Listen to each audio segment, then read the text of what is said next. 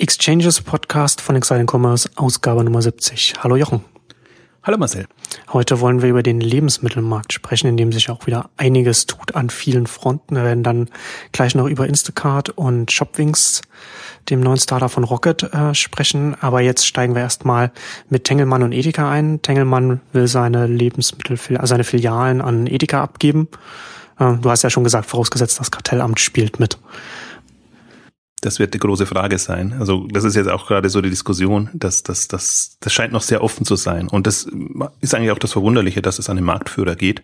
Hm. Also fast schon eine Tradition, weil Tengelmann auch viele seiner anderen äh, Filialen an, an Edeka verkauft hat, also Plus und, und Teile von, von Tengelmann sind ja ohnehin schon verkauft worden. Deswegen das ist eigentlich jetzt nur ein, fast ein konsequenter Schritt, das jetzt auch noch in den verbliebenen Regionen entsprechend ähm, abzustoßen oder oder einfach eine Entscheidung zu treffen, will man das noch oder will noch, will man es nicht. In den Kommentaren kam es an der einen oder anderen Stelle raus, dass natürlich auch der der ähm, alte Herr Haub, es ist jetzt uncharmant, aber, aber sozusagen der der Viele haben gedacht, dass es erst nach seinem Tod äh, verkauft würde und insofern war das eher verwunderlich, aber ich glaube schon, dass das schon jetzt über die Jahre immer die Diskussion ist, schaffen wir es alleine mit den Tengelmann-Filialen noch oder eben nicht.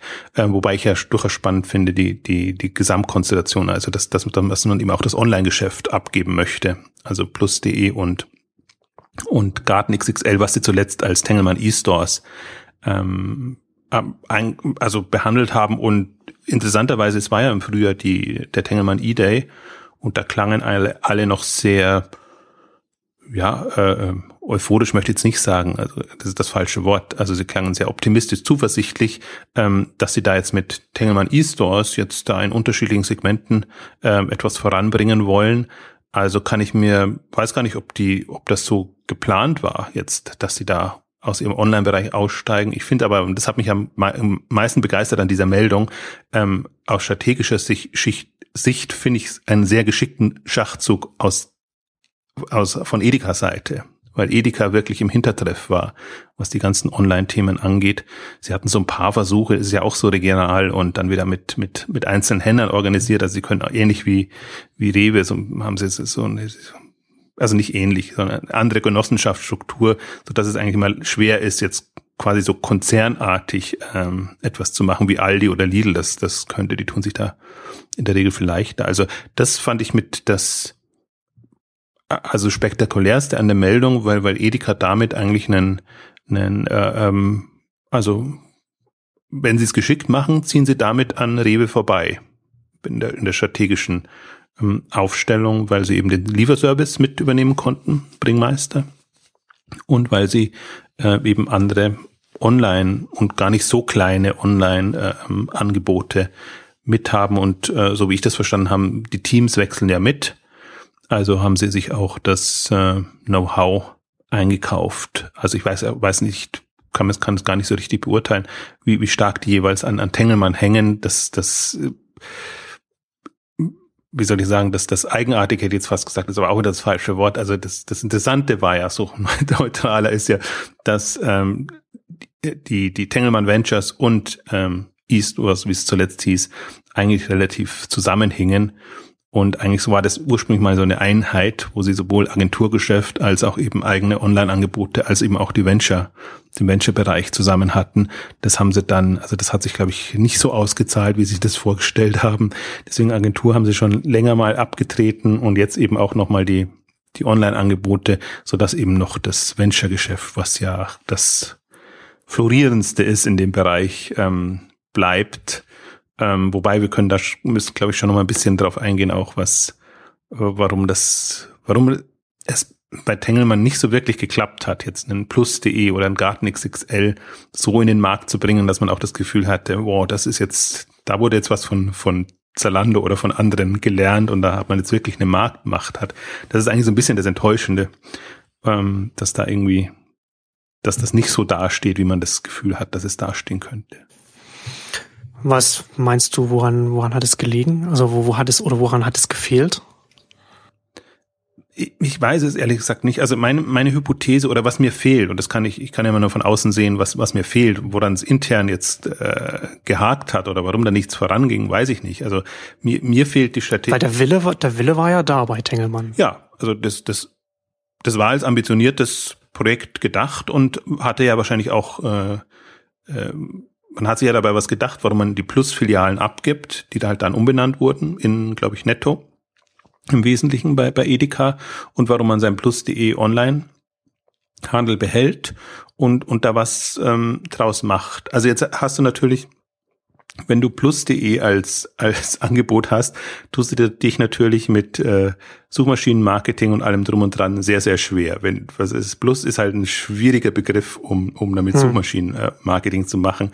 Aber andererseits hat das, hat das einfach einen, äh, einen Namen gehabt. Und was mir gefehlt hat, oder wo, wo ich, wo ich, glaube ich, das Gefühl habe, dass, dass das schiefgegangen ist, dass man plus.de immer noch so als Anhängsel von einem ehemaligen Supermarkt gesehen hat und nicht so sehr, ähm, was man daraus machen könnte. Und ich fand, in, insofern fand ich das ganz schön, als sie dann mit Garten XXL kamen, ähm, weil ja im Prinzip genau das könnte es ja sein, der große Markt für die und die Themen. Und, und auch ein Plus.de, ähm, wenn, wenn man da irgendwie einen vernünftigen USP oder, oder in der strategischen Kommunikation irgendwas hingebracht hätte, dass man wirklich sagt, das große Portal oder was auch immer, der große Markt für ähm, ja, eigentlich alles Mögliche, weil es soll ja schon, sollte ja schon so ein Gemischtwarenbereich sein. Ich habe immer das Gefühl, das ist die Gefahr, wenn man das, wenn man, wenn man im Unternehmen noch die Tradition kennt, dann traut man sich wahrscheinlich nicht so sehr in der strategischen Positionierung und, und äh, Ausrichtung, ähm, da wirklich neue Wege gehen. Und ich fand das immer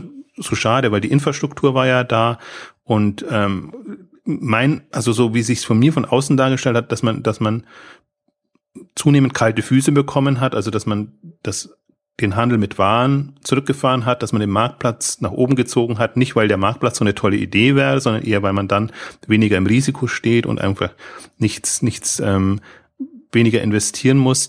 Ähm, also und, und für mich hätte es halt Sinn gemacht, wirklich eine, eine, eine ja, also große Strategie zu haben, nicht im Sinne von viel Geld und alles, sondern in der Kommunikation es hinzubekommen, dass man wirklich sagt, plus.de ist die ultimative Anlaufstelle für die und die Themen, aber das halt dann auch in der Gesamtkommunikation auch so rüberzubekommen.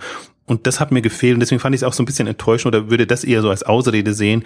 Kam natürlich jetzt auch die Interviews oder die Nachfragen, warum gibt man denn das ab? Und dann hieß es eben, ja, der Push aus den Filialen hat gefehlt und dass da nichts vorankam. Und das ist halt für mich schon, das ist eher also eher faule Ausrede aus meiner Sicht, weil Oh gut, das ist auch mein Online-Verständnis. Ich sage mal halt, online ist Online-Handel und da muss ich, der muss online getrieben werden. Und, und viele Stationäre oder die aus dem Bereich kommen, hm, haben halt immer so diese Krücke, die sie gerne nutzen und die sicherlich auch hilft, aber das ist ja kein Onlinehandel, was man treibt, sondern das ist irgendwie so, man stellt einen Shop ins Netz und guckt dann, dass man es über seine bestehenden Wege entsprechend nach vorne bringt. Das, das reden sich ja viele ein und deswegen ist das das also aus meiner Sicht auch das Fatalste, was, was durch die ganze Multi-Channel, Cross-Channel-Diskussionen eigentlich äh, ja suggeriert wird, dass das erfolgreicher Onlinehandel wäre und die Online-Kompetenz kommt dabei viel, viel zu kurz das wäre halt, also deswegen. Man, man, man, man findet ja auf so einem Weg ja dann auch nicht zwingend neue Kunden, sondern schichtet nur die bestehenden dann um. Absolut. Und dann deswegen äh, ja, verschiebt sich's und, und man kann mit dem Gesamtergebnis nicht zufrieden sein, anstatt dass man sieht, also plus.de, aber wie gesagt, also eigentlich konzeptionell waren sie am richtigen Weg, auch Garten XXL oder so, dass man sagt, ein, ein Online-Baumarkt oder ein Online-Gartenmarkt ähm, der, der hat, der hat Platz, also der findet seinen eigenen Markt. Und natürlich ist es bei, bei, bei Tengelmann ein bisschen schwierig, wenn sie ein Obi in der Gruppe haben, dass sie da jetzt mit Garten XXL so richtig angreifen wollen, weil sie sich dann natürlich doch gegenseitig äh, Konkurrenz machen. Also kann natürlich auch sein, dass das alles in der Gruppe so ähm, verfahren war, dass man sagt, okay, wenn da schon Edeka kommt und Interesse hat, dann lösen wir das raus und dann haben wir die, können wir uns auf die Dinge konzentrieren, die wir wirklich, ähm, die uns wichtig sind und die wir können und äh, können, die anderen können dann machen, ähm, wie sie es wollen. Insofern bin ich, jetzt bin, bin ich ja gespannt, was, was Edeka draus macht. Also ob sie das wirklich jetzt, ähm, ob das ernsthaft eine Ambition ist, auch weil jetzt eben Rewe so stark angegriffen hat und die sind ja jetzt wirklich ähm, Also die waren bis jetzt immer weiter. Wir haben auch eine eigene Ausgabe dazu gemacht. Äh, Rewe ist wirklich ähm, extrem gewillt, ja. äh, wie, wie Sie so schön sagen, Geschichte zu schreiben und, und da in Tesco-Manier das Feld aufzurollen und haben aber noch ein paar Schwächen. Also die haben halt jetzt vor allen Dingen sich darauf konzentriert, ihr, ihr Lebensmittelgeschäft mit den Lieferservices ähm, auf die Beine zu bringen oder, oder weiter äh, zu bringen und durchaus auch interessant, wie sie jetzt ähm, auch ihre Seite umgebaut haben. Also früher gab es immer so die Rewe Informationsseite und dann die Shopseite so nebenher. Und jetzt ist eben rewe.de die Shopseite und eigentlich auch mit Bestellen ähm, gleich sehr signalisiert einfach schon klar, man kann jetzt auch ähm, eben online bestellen und nicht mehr so ein, so ein Anhängsel, wo man halt die, die es wussten oder die, die, ja, die, eine Möglichkeit eröffnet hat. Ähm, also deswegen, einerseits war, war Rewe jetzt immer so der,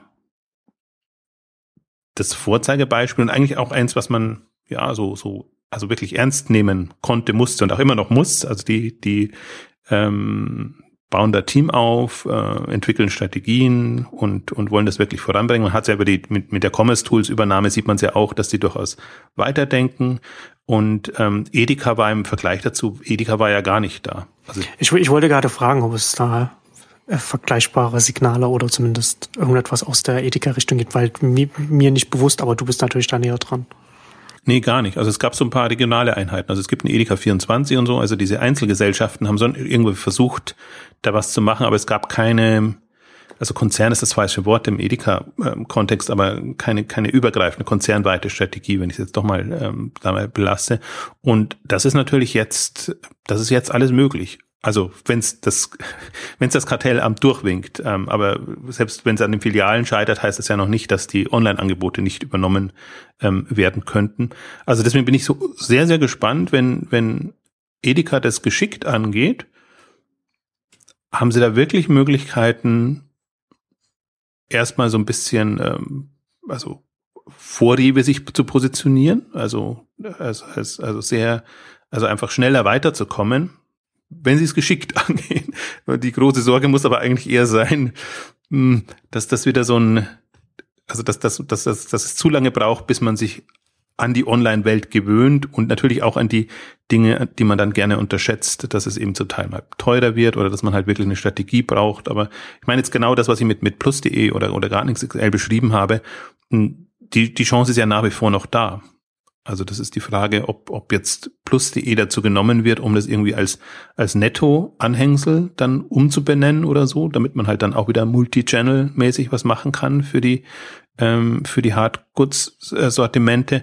Oder ob man sagt, wir als Edeka sind so groß und wir könnten eigentlich auch im Online-Bereich eine, eine entsprechende Rolle spielen.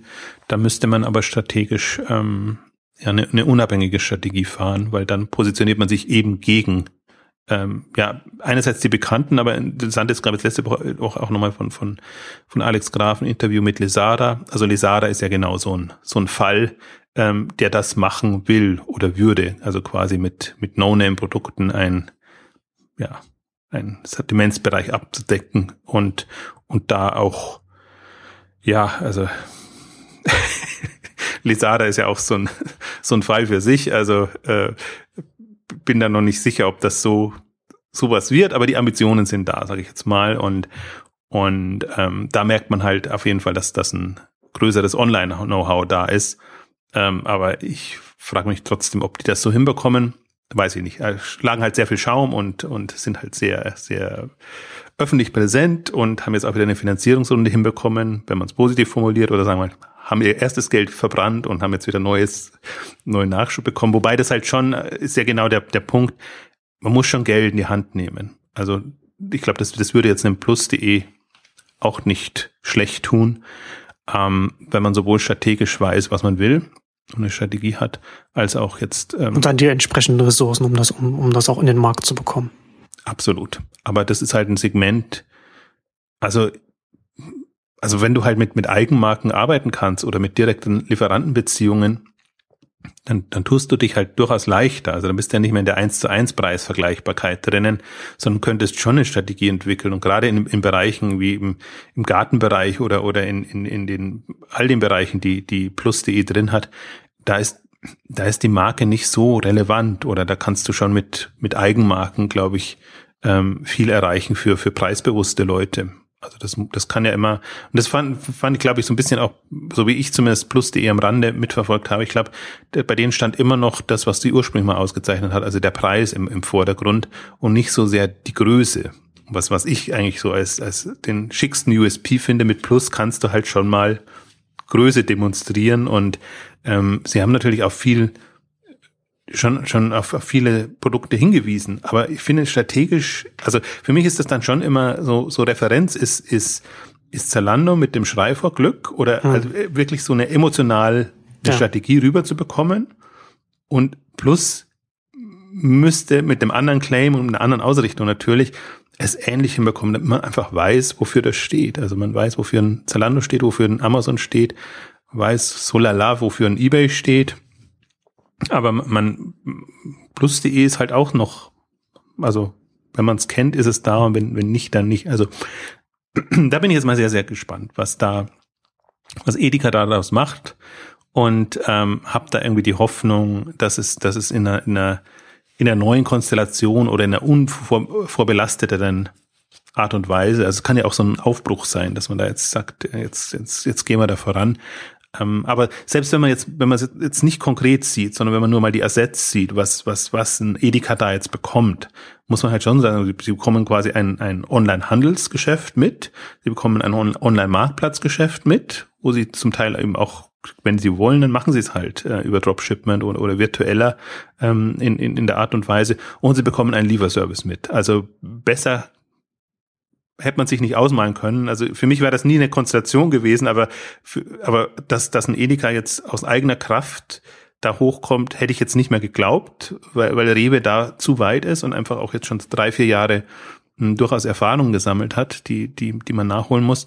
Ähm, also deswegen käme, wäre bloß eine Übernahme in Frage gekommen, aber was ist dann groß da? Dann hast, hast, hat man Lebensmittel.de mit, mit Gomondo, die aber sehr versandhandelsmäßig aufgestellt sind. Dann hast du ein All You Need von der Post, ähm, wo die Frage ist, ob die das ähm, so abgibt oder an wen sie das abgibt oder überhaupt. Also das ist ja All You Need ist ist ja jetzt so bei der Post gelandet, war ja auch nicht so unbedingt so vielleicht so gedacht, dass äh, dass die Post auch Mehrheitsgesellschafter ist in dem Bereich drin.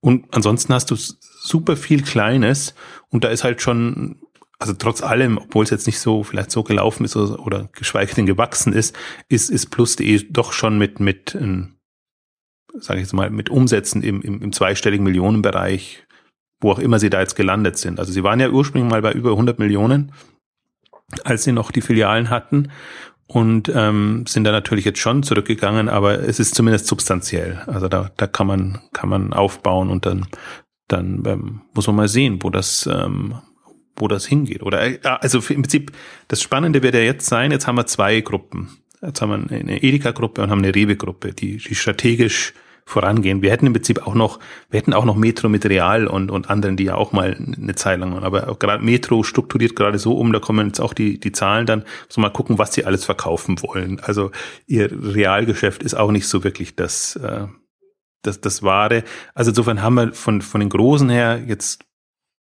ja, also wie soll ich sagen, also arrivierten diese beiden Gruppen. Wir, wir sehen, also man sieht eigentlich jetzt schon bei, bei Rewe sieht man eigentlich schon ganz gut, welche Strategie sie fahren und, und wo sie hinwollen und dass eben so ihr Rewe als Kernmarke da ist.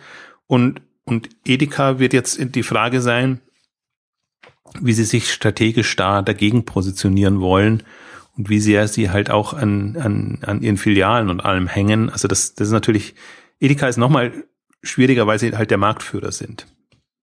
Und das ist ja grundsätzlich auch so. Also erstmal jetzt eine Herausforderung, dass halt, also mit, mit sich erstmal ins Reine zu kommen als, als so ein, als so ein Verbund oder Konzern oder wie man es jetzt äh, um, umschreiben will und das jetzt reinholen. Also es, es wird auf jeden Fall spannend, aber ich würde da jetzt, glaube ich, wenn ich, wenn ich eine Wette abgeben müsste, dann glaube ich eher darauf setzen, dass das Rewe da ein bisschen, also zumindest ein bisschen besser aufgestellt ist als, als Edeka, weil also erstmal die, bis man, bis man so äh, Zukäufe dann erst auch mal integriert hat in, in so eine Organisation und, und, und erst einmal wieder die, die Aufgaben verteilt hat. Und da geht auch noch mal äh, einiges an, an, an Zeit ins Land und und jetzt passiert jetzt gerade auch so viel. Also wir reden ja gleich noch über über andere Sachen, die noch die noch passieren und wenn da wenn dann das jetzt erstmal noch mal ein Jahr oder ein anderthalbes dauert, bis man dann anfängt, dann dann ist natürlich schon wieder sieht es schon wieder ganz anders aus, als wie es heute aussieht. Na, ich hoffe ja immer auf die die die später kommen oder die die quasi die die die die sich schon auf einen Markt einstellen können hm. bietet ja auch Chancen. Aber das ja. ist eher so aus einer, aus einer, ich kann es weder bei Rewe noch bei Edeka jetzt aus Unternehmenssicht einschätzen, sondern ich sehe es ja immer eher aus Branchen, aus, aus Marktsicht. Ja. Und da ist es schon spannend. Was wir noch vergessen haben, MyTime darf man auch nicht vergessen von, von der Bünding-Gruppe, weil die ist immer, also speziell aus dem süddeutschen Raum, äh, geht die immer etwas unter, aber die haben auch, ähm, zumindest was online angeht, ähm, wahrscheinlich die größten Ambitionen im, im, im, im Lebensmittelhandel im, im Vergleich zu anderen. Die sind eigentlich, die sind eigentlich am weitesten, aber die haben natürlich jetzt, die, die können jetzt nicht so gut liefern, sondern die müssen, die müssen über Versand ähm, arbeiten. Aber die ähm, sind also, auch nur, die sind auch nur, also also nicht nicht bundesweit aktiv, oder? Nee, die sind also als ja. regionale Lebensmittelgruppe, aber mit MyTime sind sie natürlich bundesweit. Gab ja. selbst in München hier gab es schon Plakate an den an den Wänden. Also äh, das ist die die Ambition ist da größer und natürlich, das ist ja auch die große Chance äh, eines äh, eines kleinen Anbieters, dass dass wenn er die Ambition hat, mh, hm, könnte er. Nur ist die Frage jetzt und wir kommen ja gleich noch zu Shopwings, ähm, wie wie wird Lebensmittelhandel aussehen künftig? Also ist es der Supermarkt, der online gegangen ist oder ist es der regionale Supermarkt, der plötzlich auch bundesweit verschicken kann? Oder ist es nicht eine komplett andere Struktur und Herangehensweise in dem Markt? Also gerade durch, durch mobil, äh, durch die mobile Mobilisierung in, dem, dem Segment. Und das ist jetzt, das ist jetzt, was jetzt noch dazugekommen ist im, im, im Lauf der letzten ein, zwei Wochen, ähm, weil eben jetzt auch dieses Thema vorangeht. Also wir hatten das mit, mit Instacart ja immer wieder mal angerissen als, als Vorbild in USA und das, dass die Investoren auch sehr darauf abfahren, ähm, auch weil es so ein schön, schön äh, ähm, virtualisiertes Modell ist, also People Market. Geringer, geringer Kapitaleinsatz, um, um da in, in die Märkte reinzukommen. Also verhältnismäßig ist. Ja, der, der Kapitaleinsatz ist, geht, geht in andere Richtung rein. Ich glaube schon, dass, dass das Thema ist, deswegen glaube ich auch nur, dass ein, dass ein Rocket oder jemand, der da wirklich ernsthaft was vorhat in dem Thema, vorankommt, weil natürlich musst du nicht in Infrastruktur investieren und die ganzen Märkte und, und dein Handelsgeschäft, aber wenn du eben Massen an Leuten mobilisieren willst, ähm, um als Boten und, und, und, und Liefer äh, äh, Jungen und Mädchen, wie auch immer. Ähm, also ist ja, das ist, finde ich, ist so drin zwischen zwischen eben diesen diesen Privatleuten, die dann Nachbarschaftshilfe leisten, bis hin zu den Kurieren, äh, ja. die die dafür aktivierbar wären. Und das ist natürlich schon die Herausforderung ist da eine andere, weil weil du halt investieren musst, um so einen Service bundesweit, aber auch schon, glaube ich, regional hinzubekommen, so dass er wirklich funktioniert und das ist eigentlich auch das, was mich da jetzt gerade so, so, da fasziniert mich jetzt, glaube ich, mehr die, die Aufbauarbeit. Ja. Und in, in dem Zusammenhang ist ja auch, finde ich ja auch faszinierend. Du hattest das ja auch gesagt in Commerce auch die, die Karte mit der Regionalverteilung äh, im, im Lebensmittelmarkt da gebracht. Und da hat man natürlich dann, ist natürlich dann auch, auch interessant, dass es da schon sehr starke Konzentration regionale äh, äh, gibt. Und vielleicht, aber vielleicht ähm, für die für die Hörer so Instacart noch mal kurz zusammengefasst und was, also das Prinzip Instacart und Shopwings von Rocket, das jetzt äh, das Instacart-Prinzip quasi versucht nach Deutschland zu bringen. Ähm, Instacart arbeitet mit, mit, mit lokalen Supermärkten zusammen. Man bestellt dann auf der Webseite bei denen und kann dann, und dann gibt es, ähnlich im Verhältnis, wie man es bei, bei, bei Uber oder bei Airbnb kennt, werden, quasi wieder als, als auf einem Marktplatz so die Lieferanten und, und, und die Käufer, die Kunden da zusammengebracht. Und da gibt es dann, wie du schon sagtest, Lieferjungs und Mädchen, die dann, die dann bei den Supermärkten, zu den Supermärkten gehen, einkaufen gehen und es dann äh, nach Hause bringen. Ähm, ja, und dann, und interessant wird's natürlich dann, wo, wo verdient dann so ein Instacart Geld und wo kommt dann, wo kommt, wo kommt die Bezahlung für den, für den Boten dann, dann her? Weil das natürlich dann irgendwo dann auf, auf den Einkauf dann draufkommen muss oder an eine andere Stelle kommen. In dem Zusammenhang finde ich ja ganz interessant, dass Instacart, ähm, ich glaube, der, der Gründer, der war, der war mal ein, ich weiß nicht, was er bei Amazon war, aber der, aber der hat mal bei Amazon gearbeitet, ähm, und hat das hat auch äh, das äh, Instacart Express, das sie letztes Jahr gestartet haben, äh, mit, mit mit Amazon Prime für für Lebensmittel verglichen. Äh, und das finde ich einen, einen ganz interessanten Ansatz dann so bei den bei den dann da auch wieder so äh, wie bei wie Prime eben bei den Stammkunden anzusetzen und dann mit dem festen Betrag zu arbeiten und dann auch mal selbst erstmal eine eine größere äh, Planungssicherheit auch zu bekommen und auch und auch äh, den den den Anreiz bei den Stammkunden äh, zu verstärken. Also wie bei Amazon auch wie wie es halt ja Prime auch macht, wenn du erstmal du nimmst die du nimmst die 99 Euro äh, äh, oder oder Dollar im, im Jahr, die die die Prime kostet. Ähm, nimmst du erstmal ein und wenn, wenn, wenn der Kunde das erst einmal bezahlt hat oder die äh, Express war das, ich hatte, äh, weiß nicht was, was ich, ich glaube für Expre Instacart Express nehmen sie glaube ich auch 90 Dollar, äh, weil habe ich jetzt aber nicht, nicht genau im Kopf. Aber auf jeden Fall, du hast dann, du schaffst dann sofort einen Anreiz bei, bei, bei deinen Kunden dann zu sagen, okay, jetzt habe ich schon diese, diese, diese 90 Dollar im Jahr bezahlt, jetzt kaufe ich aber auch meine, all meine Lebensmittel über Instacart. Ne? Und dann hast du so einen selbstverstärkenden Loop dann da, da drin bei den Anreizen. Also das ist ein Ansatz, der, der, der interessant ist und da wird es auf jeden Fall noch, noch weitere in dem Bereich geben müssen. Also das ist auch die, die große Gefahr jetzt für die bestehenden oder die große Chance für Instacart, Shopwings und andere, wenn die halt zentrale Anlaufstelle werden. Also wenn die von den Endkunden wahrgenommen werden, als ich bestelle da meine Lebensmittel, ähm, dann haben die, die, die Händler natürlich es extrem schwer. Deswegen ist das genau auch jetzt eine, also muss man, glaube ich, das sich auch in der frühen Phase bewusst machen, was da entstehen kann. Ähm, weil ich glaube halt, das, das sind jetzt, wir überlegen ja immer, was, was werden die nächsten Ebays und äh, sein oder, oder im, im mobilen Bereich, wie, wie, wie werden die Ebays oder die, die prägenden Player im, im Mobile Commerce jetzt aussehen.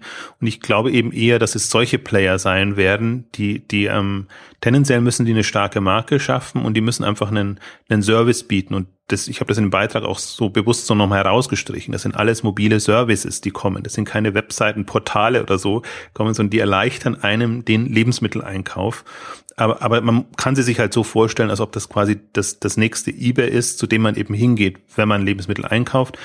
Und deswegen glaube also ich, ich finde, da muss man auch ein bisschen frei denken und abstrahieren, weil ich sehe jetzt schon wieder die Einwände, die kommen und die ganzen, äh, also die, die, die ganzen, die das, äh, äh, wie soll ich sagen, die sagen, das, das wird nichts und das kann also in, in der Form nichts werden, weil ich glaube, man muss die Einführungsphase ganz klar trennen von dem, was passieren wird, wenn die etabliert sind. Ja. Und deswegen meine ich auch, also.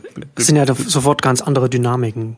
Ja, also deswegen glaube ich auch, dass es dass ein, ein, ein kostenspieliges Thema ist, das zu etablieren, obwohl sie jetzt keine Infrastruktur haben. Ich glaube trotzdem, dass das, das Thema, das braucht äh, hunderte von Millionen, um das in den Markt zu bekommen, ähm, weil du es, du musst es eben am Anfang subventionieren und du hast ja jetzt schon mit so einem Prime-Modell, das ist jetzt schon die, die fortgeschrittene Variante. Also jetzt also erstmal, die erste Bestellung ist ja immer kostenlos und dann haben sie so, so, so ein Fixum, aber ich, ich äh, tendenziell muss das für die Kunden kostenlos sein. Da bin ich nach wie vor auf der auf dem Standpunkt. Und jetzt wird er schon kritisieren, dass das Instacart und und jetzt zum Teil auch Shopwings zum Teil leicht höhere Preise verlangt als die Lebensmittelgeschäfte das machen. Das ist für mich eigentlich auch mit das Faszinierende, dass, dass die jetzt quasi den, den Lebensmittelmarkt abbilden online mit den Produkten, die zum Teil aus den, aus den Märkten heraus fotografieren oder dann, wenn sie sie gekauft haben. Also das ist, das ist eigentlich so das, das Freche daran ist ja, ähm, dass, dass die, ob die Händler wollen oder nicht, können die diesen Service anbieten. Natürlich im Idealfall, also in den USA ist Instacart schon so weit, dass sie halt dann Deals mit Whole Foods und mit, mit anderen ähm, Anbietern machen und das auch im groß ankündigen, wenn sie dann in eine neue Region ähm, kommen. Und äh, das, das, aber das, das Modell ist so guerillamäßig ähm, hochziehbar. Ähm, deswegen habe ich bewusst jetzt auch, ähm, ich glaube, V-Markt, was, was in München auch mit dabei ist bei Shopwings, ähm, das ist halt eigentlich ein, ein ganz kleiner regionaler ähm, Anbieter, der auch in dem Sinne online nicht vertreten ist. Ähm, und wenn die aber sagen können, okay, ähm, also das finde ich ganz faszinierend, äh, wie, wie sie in München jetzt gestartet sind, im Prinzip mit einem Lidl, was online noch keine Lebensmittel anbietet und einem V-Markt als Großhändler, äh, nicht als Großhändler, sondern als Großmarkt, ähm, der, der einfach einen, also dann haben sie das ganze Spektrum vom Discounter. Ja, abgedeckt mit, mit zwei Partnern. Hm. Genau, und haben eigentlich den Supermarkt an sich noch gar nicht drin. Also sie haben noch keine, keine Edekas und, und, und, und Reves oder so ähm, da drin. Und ich glaube, das ist jetzt auch die, die, das ist einfach jetzt die Testphase. Also jetzt, hm. jetzt versuchst du da so ein paar Akzente zu setzen und nimmst dir halt die, wo du dann am meisten Erfahrungen sammeln kannst oder wo du sagst, vielleicht, das, das sind die, die größeren Herausforderungen. Und irgendwann wird dann schon einer kommen, der, der es einsieht oder das als Chance sieht, dass da ein Service kommt äh, oder dass jemand einen Service für einen selber anbietet. Kann mir schon vorstellen, dass jetzt dann irgendwann die erste Meldung kommt mit, kann ja eigentlich bloß Rewe oder, oder oder Tengel, äh, nicht Tengelmann kann es eben nicht mehr sein, sondern Rewe oder ähm, Edeka sein, ähm, wo, wo man dann sagt, da erstmal in der Region, also München starten sie jetzt ja, ich denke mal so Berlin, Hamburg und, und Ruhr, äh, Rhein-Main oder Ruhrgebiet werden sie vorbereiten. Ähm, und dann kannst du das, dann kannst du es auch kommunikativ unterstreichen. Und das ist halt so die, das ist jetzt die große Falle, in die der Supermarkt, also der Lebensmittelmarkt, ähm, also mehr oder weniger tappen muss, weil ja. sie es selber Genau, man selber, selber kann man das ja äh, nicht, nicht zwingend dann, sondern so einen Distributionskanal aufbauen, gerade wenn man vielleicht nur eine kleine, also kleine Anführungszeichen, regionale Kette ist. Ja, und selbst wenn man eine überregionale wäre, also auch, man, auch genau. Rewe oder Edeka, da würde ich mir das erwarten, aber da muss man über zwei, drei Schatten springen, weil, weil man die halt alle so für ihren Bereich das denken, aber jetzt nicht. Das stimmt. Genau, das ist ja dann, das ist ja dann der, der, der, der nächste Schritt dann immer, ne? Also, dass du dann, selbst wenn du das jetzt als ein Rewe anbietest, dann hast du nur dein Rewe-Sortiment, also nur in Anführungszeichen ein Rewe-Sortiment drin und dann, dann ist es, dann ist es nur ein Online-Marktplatz für, für das Rewe-Sortiment. Und eigentlich müsstest du ja natürlich dann noch andere noch, noch mit anbieten. Und machst du das? Machst, machst du ja natürlich dann tendenziell eher nicht. Und das sind dann, äh, das ist ja dann das Einfallstor für, für solche, für solche Anbieter. Das, ja, also sieht man, äh, ähnliches kann man in ganz vielen Bereichen beobachten. Wenn man irgendwie im Nachrichtenbereich zum Beispiel anguckt, ein Aggregator. Also, wenn jetzt, wenn jetzt ein Axel Springer jetzt ein Aggregator macht, ja, dann nehmen sie dann halt auch von den anderen Verlagen mit rein.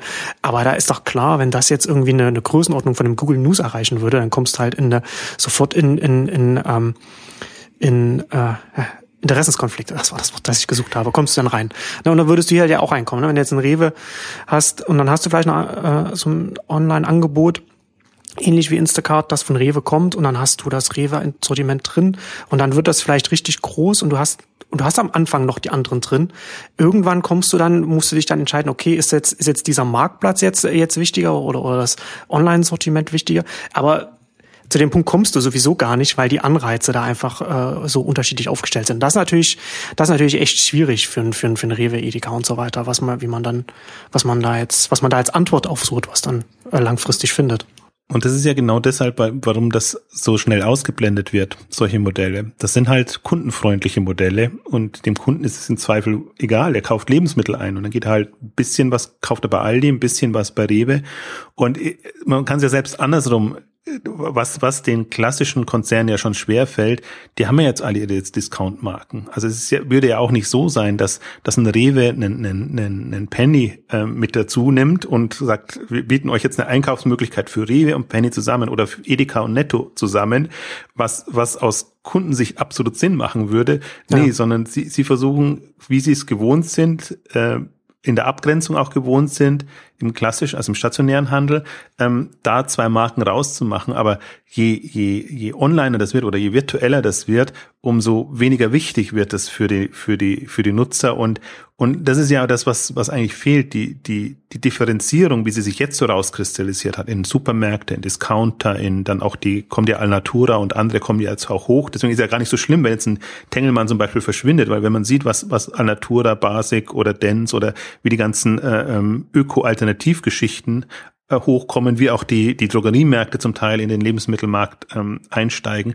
Also das ist gar nicht so, dass da jetzt einerseits eine große Konzentration da, andererseits ähm, ist aber wieder eine zusätzliche Differenzierung da. Also die, die Vielfalt steigt dann schon wieder. Das sind halt alles relativ groß, sind halt keine Tante Emma Geschichten jetzt in dem Sinne mehr. Deswegen mache ich mir um den, den Markt gar keine so großen Sorgen. Jetzt im Stationären, finde ich, sieht man das sehr schön, wie das, wie das sich ausdifferenziert.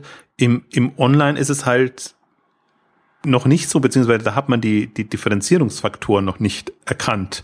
Und ähm, das ist ja eigentlich so meine Hoffnung, dass, dass so ein, so ein Instacart oder Shopwings eigentlich dann mal wieder motiviert, doch darüber nachzudenken, was ist denn eigentlich aus Kundensicht, ähm,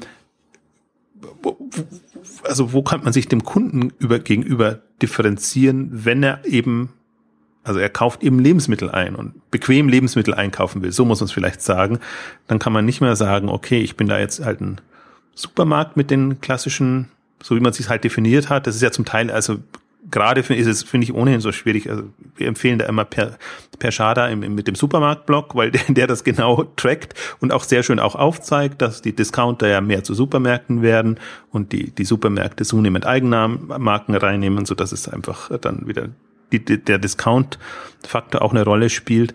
Also das ist es ohnehin so eine so eine fließende Geschichte. Und ich habe mir das gerade gedacht, als du so so ähm, erzählt hast, ähm, was alleine schon in der Gruppe dazu gehört. Also wenn man das wirklich mal durchspielt und sagt, ähm, Rewe und Penny müssten ein eine Einkaufsplattform sein. Also das wäre schon ein, ein, ein Zugewinn. Und das ist, das wäre, ja. glaube ich, schon im, im Unternehmen nicht möglich. Und das, das ist der Anfang. Deswegen glaube ich auch, also sind wir immer wieder in Diskussion, wenn es um Innovation geht oder Weiterentwicklung von Märkten, schaffen Etablierte es, eben wirklich über den Tellerrand zu gucken und auch also über den Schatten zu springen? Oder braucht es Unabhängige? Und wenn es Unabhängige braucht, wer werden dann die Unabhängigen?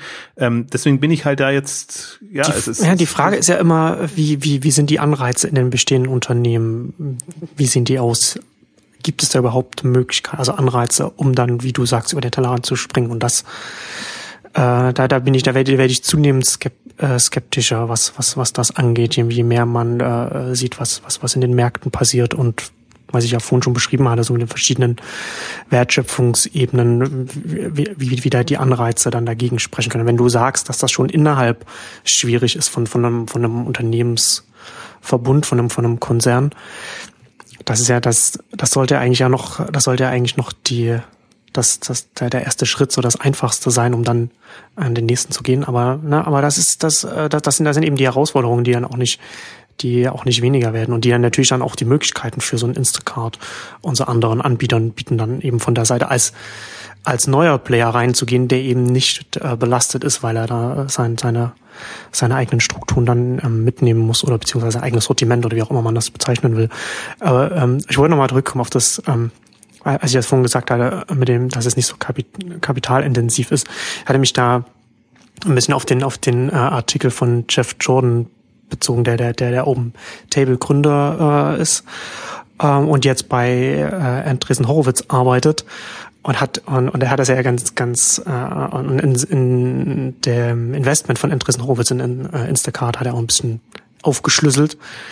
Ähm, wie sie, wie sie das einordnen, wie sie, also auch wie sie, wie sie Groceries, also Lebensmittelmarkt, den Supermarktbereich alles einordnen. Und hat äh, Instacart auch mit Webvan äh, verglichen, die natürlich versucht haben, Online-Lebensmittel zu machen und das halt zentral alles aufzubauen, 1,2 Milliarden eins gesammelt. Und, und im in dem Verhältnis ist das, ist natürlich ein Instacart äh, Modell ganz anders aufsetzbar, was, was natürlich immer noch nicht heißt, dass man da das irgendwie bootstrappen kann. Da muss, braucht man immer noch Risikokapital, um in den Markt reinzukommen, aber äh, um, um Dimensionen äh, weniger, um da, um da voranzukommen. Aber warum ich eigentlich den, den Artikel anspreche, ist, an einer Stelle sagt er was, was äh, oder, oder schreibt etwas, was ich finde, was sehr bezeichnend ist dafür, wie sie, wie zumindest die Investoren da das, das, das Endgame sehen. Und er sagt, für ein Instacart sind Supermärkte letzten Endes Warenhäuser, die schon überall verteilt sind im ganzen Land. Ne? Und das, und das natürlich, und das ist ja durchaus, ob das dann letztendlich so sein oder nicht, sei mal dahingestellt.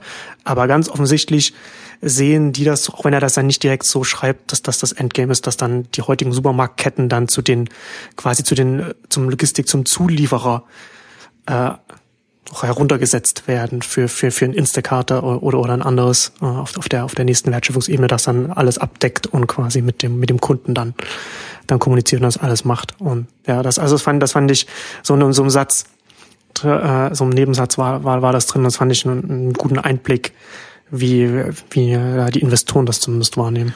Also das ist, glaube ich, auch, und das ist ja die Gefahr. Also das ist eine Degradierung. Also deswegen ja, meine ich genau. ja auch mit, mit, es geht eigentlich, der, der Kampf, der jetzt ja gerade stattfindet, ist der Kampf um den Kundenzugang. Wer schafft ja. es, den hinzubekommen? Und das ist auch der Kampf online zu stationär. Deswegen sind ja die Onliner stärker, weil sie den Kundenzugang haben. Die, die Stationären versuchen es im Prinzip so ein bisschen mit Kundenkarten oder, oder zum Teil auch indirekt, indem sie sich an Payback und andere ähm, Systeme da ranhängen, also dass sie zumindest so ein bisschen Kundenzugang, Kundenbindung hinbekommen. Aber die Onliner sind da extrem stark und wenn sie sich das bewusst machen würden, dass das ihre ihr Differenzierungsfaktor ist und auch das, was, was eigentlich, was, was, wie soll ich sagen, was, was einfach im Wettbewerb das ausschlaggebende Moment ähm, wird. Also nicht nur, dass man halt jetzt online einfach bequem bestellen kann, sondern dass man wirklich diese, diese Kundenbindungs, Kundenbindungsmoment hinbekommt. Und so sehe, also deswegen, ja, ist eigentlich erstaunlich, dass es so angedeutet hat. Aber natürlich, wenn man es jetzt aus so einer Marktsicht, also er schneidet da zieht bisschen Instacart ins, ins Fleisch, weil, weil momentan ist man eigentlich noch in der Phase, dass man sagt, ach, das ist alles toll und gut für euch, äh, ja. wenn wir, wir machen es ja, euch wir so helfen einfach. euch, wir sind eure Partner, wir arbeiten mit euch zusammen. Und man weiß eben genau, also was, was, wovon ja Lebensmittelmärkte leben, ist eben zum Teil noch die, die, die, das Geld, das sie für Produktplatzierungen bekommen und, und, und was, was da alles äh, läuft, also was, was jenseits der Marge an, an Einnahmequellen sind. Und das wandert natürlich dann alles zu den mobilen Services. Und da sehe ich ja eigentlich auch das Potenzial für das Geschäftsmodell. Das, das wird toll für Einführungskampagnen, das wird für Produktpromotion, für alles. Ich finde, man sieht es bei Amazon Fresh schon in den USA, wie sie das gemacht haben, wie sie auch ihre Aktionen fahren. Also so wie es einem früher der, der Supermarkt mit seinen äh, Regalflächen und, und, und Promotionflächen äh, gemacht hat oder immer noch macht, ähm, hat Amazon, ist Amazon da schon am weitesten, wenn man sich mal Amazon Fresh anguckt. Da, da läuft das alles schon so. Und die Instacart Shopwings ähm, sind prädestiniert dafür, weil für die, für die äh, jetzt mal Procter Gambles und und und äh, die die Ferreros oder wie sie alle heißen, ähm, denen ist es ja wurscht, in welchem Laden das verkauft wird. Hauptsache, es wird verkauft und, und je besser, also die kämpfen, wir haben auch immer wieder angedeutet, ja damit, dass sie über TV einfach nicht mehr die Massen erreichen, so dass sie den Druck erzeugen können. Wenn die aber jetzt quasi sehr viel gezielter einfach sagen können, okay, dann mache ich meine Kampagnen eben da, wo sie Leute ohnehin einkaufen. Und das wären halt die Instacart und die Shopwings. Und das ist für mich eigentlich der, der Erlösstrom, der, der wirklich, also da, das ist ja das Schöne eigentlich, die, die, die, die, die Margen sind komplett weg oder mit den Margen plagen sich irgendwie die Händler rum und diese Erlösströme quasi die, die über in der Regel Marketing, Vertriebsbudgets oder wo auch immer die, die gebunkert sind, also bei den, bei den Marken, ähm, die, die, die werden da erschlossen über solche Services und, und äh, deswegen kann man sich das ja ausrechnen. Was kostet so ein Lieferservice jetzt äh, mit günstig bezahlten Booten?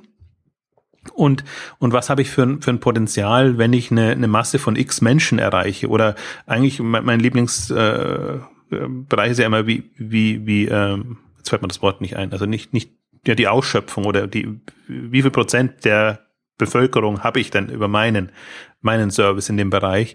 Also das, deswegen, ähm, das wird ja jetzt, wird jetzt spannend, aber es wird jetzt wieder so laufen, also am deutschen Markt, ich, um den US-Markt mache ich mir immer weniger Sorgen, aber im, im deutschen Markt, wo ja diese dieses Zögern und dieses Wenn und Aber so da ist und, und dass man ja so gar kein Geld, es soll ja alles mit nichts äh, vorangehen und jetzt hat man eben ein, ein, ein Rocket, das eben Kapital hat und die sind jetzt in der Phase, wo sie, wo sie es testen. Also so dieses, dieses übliche, mal gucken, kommt's an, kommen wir voran, wie akquirieren wir unsere Einkäufer, also unsere persönlichen Shopper, das Einkäufer ist immer missverständlich, ähm, wie, wie kommen wir in den einzelnen Regionen voran und sobald sie ein Modell haben, können sie da enorm viel Geld reinbuttern, weil sie es halt auch haben und weil sie die Prioritäten ja so setzen.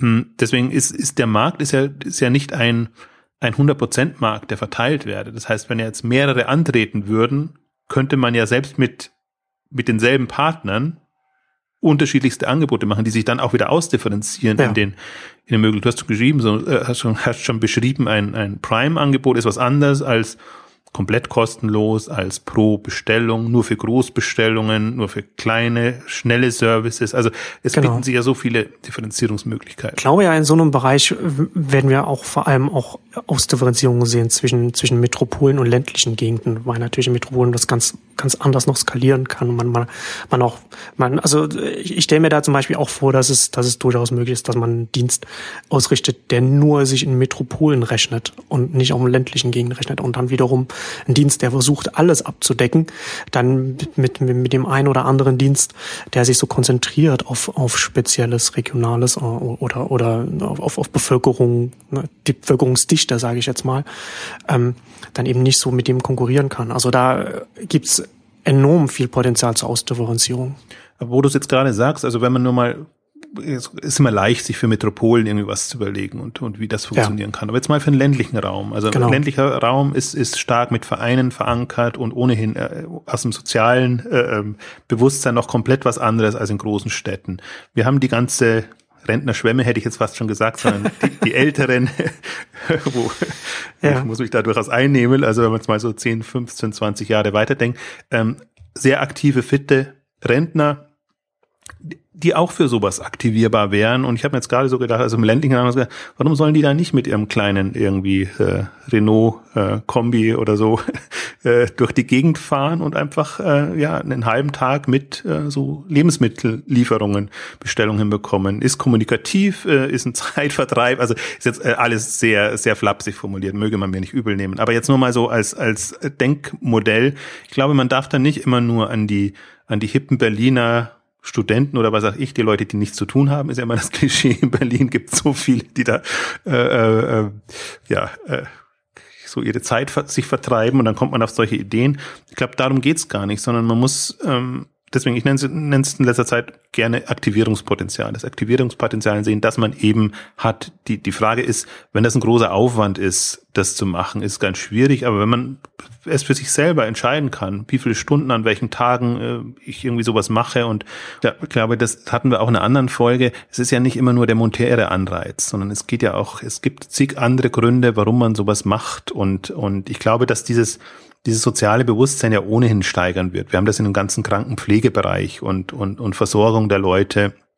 Also da, da tun sich enorme Felder auf und ich, ich würde ich würde sogar noch ich würde sogar noch einen Schritt weiter gehen also wir können ja letzt, letztendlich sehen wir ja schon mit mit mit dem eBay Marktplatz wie weit das auseinandergehen kann von Leuten, die dann da aktiv werden. Also auch auf solchen Instacart wird es auch das Äquivalent zu einem eBay Power Seller geben, der dann, der dann sein Geld dann damit verdient. Aber eben auch äh, Privatpersonen, die das aus unterschiedlichen Gründen dann, dann da äh, Transaktionen machen, also dann da verkaufen, kaufen, wie, wie auch immer. Ne? Also, da, also da gibt es da auf solchen Marktplätzen gibt es natürlich auch die Möglichkeit zu einer Bandbreite an, an ähm, Anreizen, sage ich jetzt mal, um da teilzunehmen. Deswegen, deswegen, da ist dann der Kreativität völlig freier Raum ähm, gelassen. Deswegen finde ich jetzt auch ja gut, wenn, wenn solche Infrastrukturen jetzt erstmal entstehen, ähm, weil daran, daran hapert es jetzt noch. Und das ja. ist eine, das ist eine große Herausforderung, das jetzt erstmal auf die Beine zu stellen und hinzubekommen, beziehungsweise auch erstmal ein Verständnis dafür zu entwickeln, dass das, also, dass das auch machbar ist. Weil das ist ja die Grundskepsis. Das ist ja interessanterweise immer noch bei, bei eBay war es ja ohnehin die Grundskepsis. Wie kann man ein Handelsmodell aufbauen, was weder auf Händler baut noch auf sonst irgendwie, sondern rein privat zu privat. Das kann ja alles gar nicht funktionieren. Das kann äh, da ein Vertrauen zu schaffen und das hinzubekommen. Ähm, das und das hat man jetzt bei Airbnb gesehen und ähm, Uber ist ein ähnliches Modell, was was halt durch Regularien äh, im Prinzip sich sich schwer tut, aber im Prinzip auch auch das Aktivierungspotenzial da an an Leuten, die einfach andere Leute chauffieren, wenn ich jetzt mal ganz neutral ähm, formuliere und das ist halt das, ich glaube, das ist auch was, deswegen ist mir so wichtig, das Thema immer wieder reinzubringen, auch in, in die Exchanges, weil, weil auf der Ebene wird sich's entscheiden. Und, und das ist, das ist mobile Welt, die uns jetzt bevorsteht, also eine, so eine Mobile Social Geschichte, aber wenn man Social vermeiden will, dann sagt man halt jetzt, aber mobile Welt, wo man einfach ähm, das, was jetzt ein Smartphone bietet, entsprechend ähm, für, für Geschäftsmodelle nutzt und eigentlich nicht nur für Geschäftsmodelle, sondern spannender noch für Infrastrukturen, Plattformen. Die, die, die also allein, ähm, also ich weiß, irgendwann machen wir die Uber-Ausgabe noch, dann kommen wir auf diese ganzen Themen, aber was, was, was aus Uber nicht nur als Plattform, sondern als, als ja, Plattform für Zusatzservices entsteht, ähm, dies, dies, die, die haben das alles schon anklingen lassen. Also würde ich jetzt gar nicht so unbedingt ins Detail gehen wollen, aber die, die, die Idee ist jetzt nicht nur, und das finde ich interessant, ähm, ähm, was, also ich finde immer interessant, wie es wahrgenommen wird, als was jetzt so ein Shopwings zum Beispiel wahrgenommen wird. Und viele sind ja jetzt schon in der Same-Day-Delivery-Schiene drin. Also ist da jetzt was, was Same-Day-Delivery für Lebensmittel bringt. Ja, hurra. Also das, das ist, äh, das ist, also wenn man nur so weit denkt, dann, dann ist, ist das gefährlich. Also und interessanterweise, ich, ich würde jetzt auch sagen, wenn, wenn, wenn es ein Instacart als Vorbild nicht gäbe, dann würde ich mir auch Sorge machen, ob das tatsächlich nicht auch mehr wird. Aber so, Shopwings hat jetzt eben ein, ein Vorbild, an dem sie es orientieren kann. Und ähm, dann, dann weiß man schon, es wird jetzt erstmal nach dem Vorbild in den Markt kommen, dann wird das schon auf die, die Märkte entsprechend angepasst. Also das, das traue ich, was heißt das traue ich denen zu? Also das, das ist ja das Prinzip, das, das Summer-Prinzip oder das Rocket-Prinzip. Ähm, das ist dann nicht mehr eine 1 zu 1 Kopie, sondern das ist dann schon adaptiert. Die Frage ist halt, wie weit man jeweils kommt. Ähm, aber das, das, das ist einfach super charmant und ich glaube, man unterschätzt es. Also da man eben, oder da, da, da viele nicht über Geschäftsmodelle nachdenken wollen, sondern dann, dann ist eben immer so, so ein Lieferservice muss sich selbst tragen. Entweder der Kunde zahlt oder der Händler zahlt. Und dann sind wir wieder bei unserem Thema indirekte Geschäftsmodelle über Services, ähm, Geld verdienen. Das ist schon immer so komplett ausgeblendet, weil man damit entweder keine Erfahrung hat oder keinen Sinn hat. Ähm, aber man weiß eben genau, dass das wird es letztendlich sein. Das heißt, man wird solche Services kostenfrei anbieten können, wenn man will dann, dann nimmt man halt im Prinzip irgendwas in Kauf, ähm, dass, dass sich jemand da, das Dritte sich einbringen, entweder die Services, die Werbung nervt auf solchen Services ähm, oder, oder eben andere ähm, äh, Haken, die man dann hat über, über, über Drittanbieter. Aber das, das, ähm, der Denkansatz muss sein, das sind Dinge, die man auch kostenlos im Prinzip ähm, etablieren könnte, wenn man es wollte. Also da, da, also wenn, wenn das entsprechend skalierbar ist und er auf breiter Front ähm, im, im Markt da ist, dann hat man genügend Möglichkeiten. Und das bin, also das, das, das, das wurmt mich ja immer so ein bisschen, wenn ich das dann, wenn ich das dann beschrieben sehe in den, in den Fachmedien oder in, in anderen, ähm, als was das wahrgenommen wird, weil das, die, die beiden Fehler, finde ich, passieren jetzt da es ist wieder ein Rocket Clone, Rocket clont wieder irgendwas und ist ein Same-Delivery-Angebot. Und dann hat man schon verloren. Wenn, wenn die, wenn die Lebensmittelanbieter das so sehen oder so wahrnehmen, Supermärkte und alles. Ja. Ähm, das ist ja gerade gefährlich, ne, dass man das dann, dass man das dann unterschätzt. Also man sollte es auch nicht überschätzen, das ist jetzt keine sichere Sache, aber man sollte es auch nicht Nee, es ist, wir bewegen uns ja auf strategischer, konzeptioneller ja. Ebene. Also man darf sich nur nicht so naiv vorstellen, dass der Lebensmittelhandel online wandert eins zu eins, sondern ja.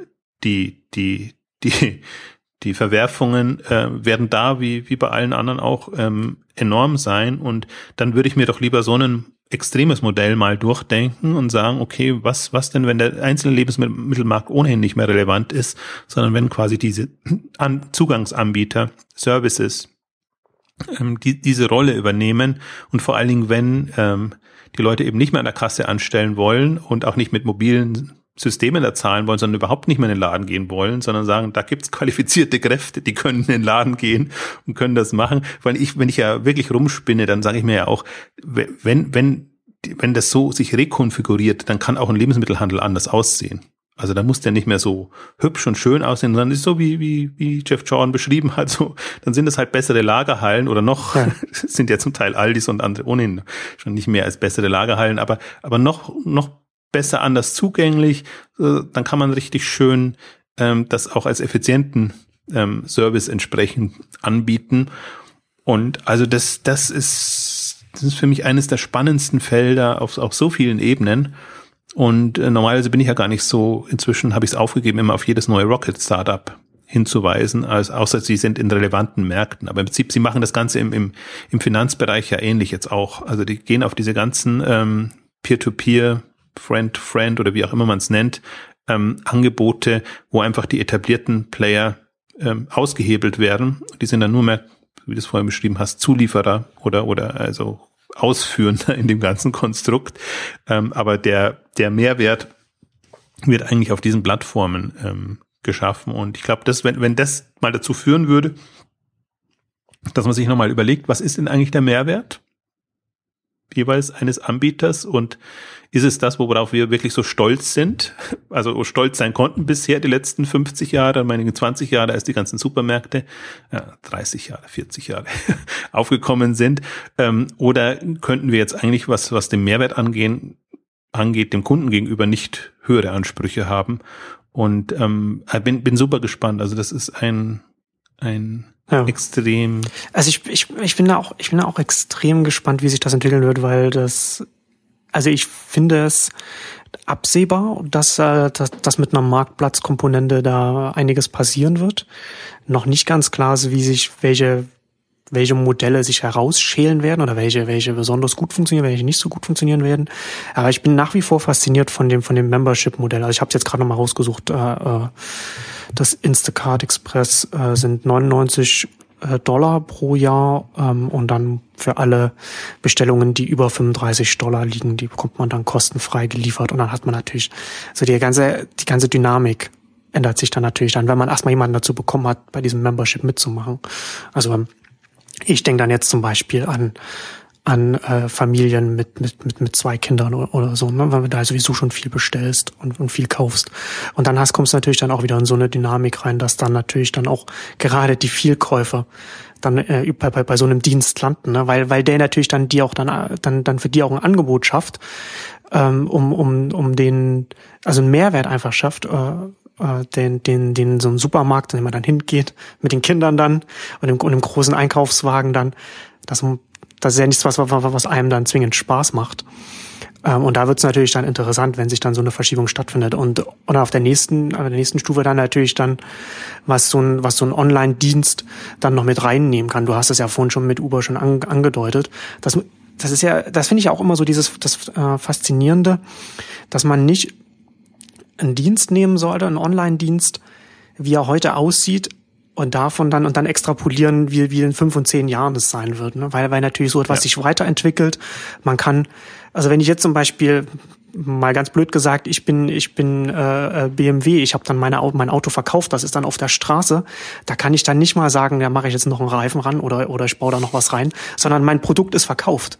Ja, aber während ich jetzt ein Instacart bin oder jetzt auch ein Amazon und so weiter, dann kann ich ja ständig was dazu nehmen und und und und, und verändern, Zusatzfunktionen reinnehmen, äh, irgendwas an meinem Modell äh, ändern und so weiter und so fort. Ich finde in dem Zusammenhang ganz interessant. Ähm, habe ich gestern gelesen, das kann man dann vielleicht auch noch in die Shownotes ähm, packen, ein Artikel von, weiß ich weiß gar nicht, ähm, wo das, wo das jetzt war. Auf jeden Fall hat äh, äh, ein Journalist auf Twitter einfach mal so ein Gedankenspiel durchgespielt, was wäre, wenn jetzt ein Zeitreisender von heute zehn Jahre zurückreisen würde und, und Steve Ballmer sagen würde, wie es was, wie, wie heute die, die, die IT-Welt aussieht. Und dann zum Beispiel so die verschiedenen, ja, Apple ist der, ist das äh, äh wertvollste IT-Unternehmen der Welt. Ja, das, das Apple, das iPods macht und und und Macs, die die niemand benutzt 2004, ne? Hm. Ähm, und und macht und macht das populärste äh, Smartphone äh, äh mit mit mit Touch. Ähm, und der nächste, der, der, und der, und der ein, einzige, der, der, der noch neben Apple noch erfolgreich ist, das ist das Google, was jetzt noch eine Suchmaschine ist. Ne? Und dann, äh, und, und Cloud was wo damals schon ein paar Leute drüber gesprochen haben, was aber so noch nicht noch noch, noch nicht groß ist. Einer der größten Cloud-Anbieter ist Amazon, ja, der Buchladen. Mhm. Ne, also das sind so diese diese ähm, also natürlich wenn man rückblickend dann schaut, äh, ist es natürlich dann interessanter nochmal von den Definitionen von 2004 auf die Unternehmen von 2014 zu schauen.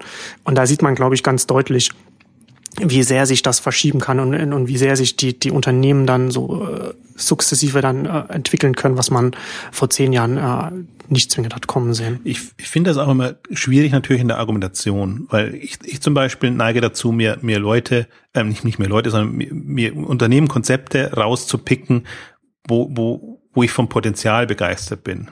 Und, und viele denken dann, ich bin von dem begeistert, was da ist. Also weder ein Instacart noch ein Shopping, jetzt das ganz neu ist oder so, begeistert mich natürlich in, in der aktuellen äh, Ausprägung.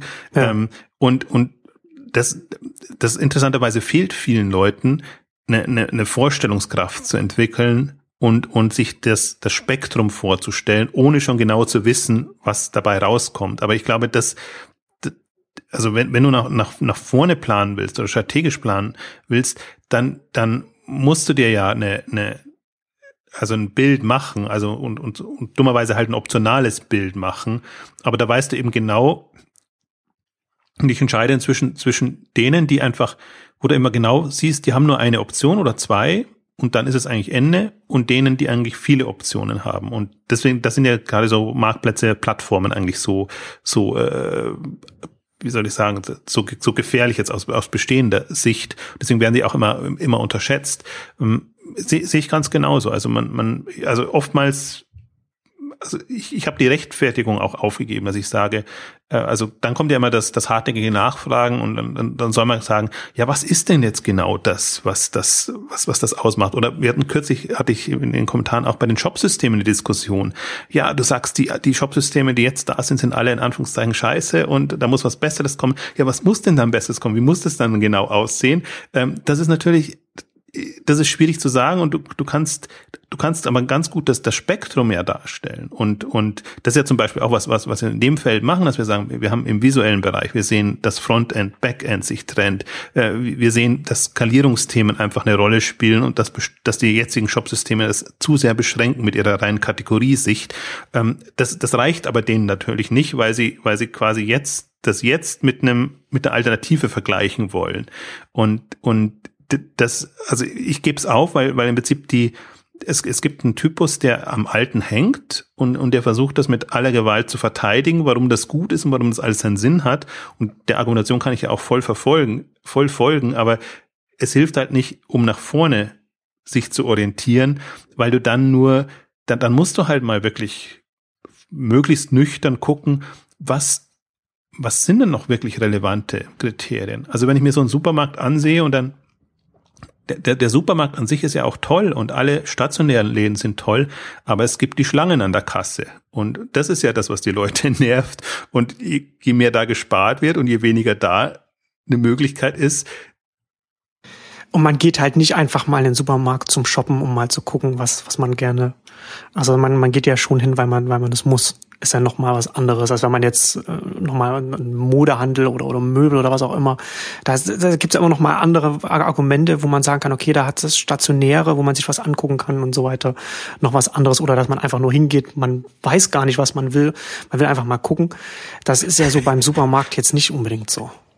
Ja, da sprichst du jetzt mit dem, da sprichst du jetzt mit dem Falschen, weil Supermarkt für mich gerade so eine, wirklich gehe gerne in Supermärkte und. Aber das ist, halt, aber das ist ja eher so professionelle Neugier, oder? Nee, nee, das hatte ich schon immer, egal ob, okay. ob nicht professionell. Aber das ist generell. Ich gehe gerne in Läden und, und, und, weil ich mich halt mit Konzepten gerne ja. befasse und, und, und ich finde auch gerade, also Supermarkt ist ja so ein, so ein tolles Thema, weil es so viel passiert ist. Und wenn du dir die englischen Supermärkte und die amerikanischen anguckst, im Vergleich zu dem, was jetzt bei den Deutschen passiert, also so eine Mischung natürlich aus ähm, ähm, ich gebe dir recht. Wobei, es geht schon auch darum zu gucken, was, was, was an neuen Produkten oder, oder, oder Verteilungen und, und Geschichten da ist. Also, aber das, glaube ich, gibt es wenige, die so eine Leidenschaft Entwicklung haben. Und das, da bin ich ja dankbar, dass das Per Schada das für, für, für den Supermarktblock übernimmt, weil man sieht, man kann eigentlich für die, für die abseitigsten Themen kann man sich, kann man eine Leidenschaft entwickeln, wenn man halt mal auch versucht, das zu verstehen und das Konzept zu verstehen, was eigentlich immer so eine Insider ähm, ist. Wenn man nicht in der Branche drin ist, dann tut man sich unheimlich schwer.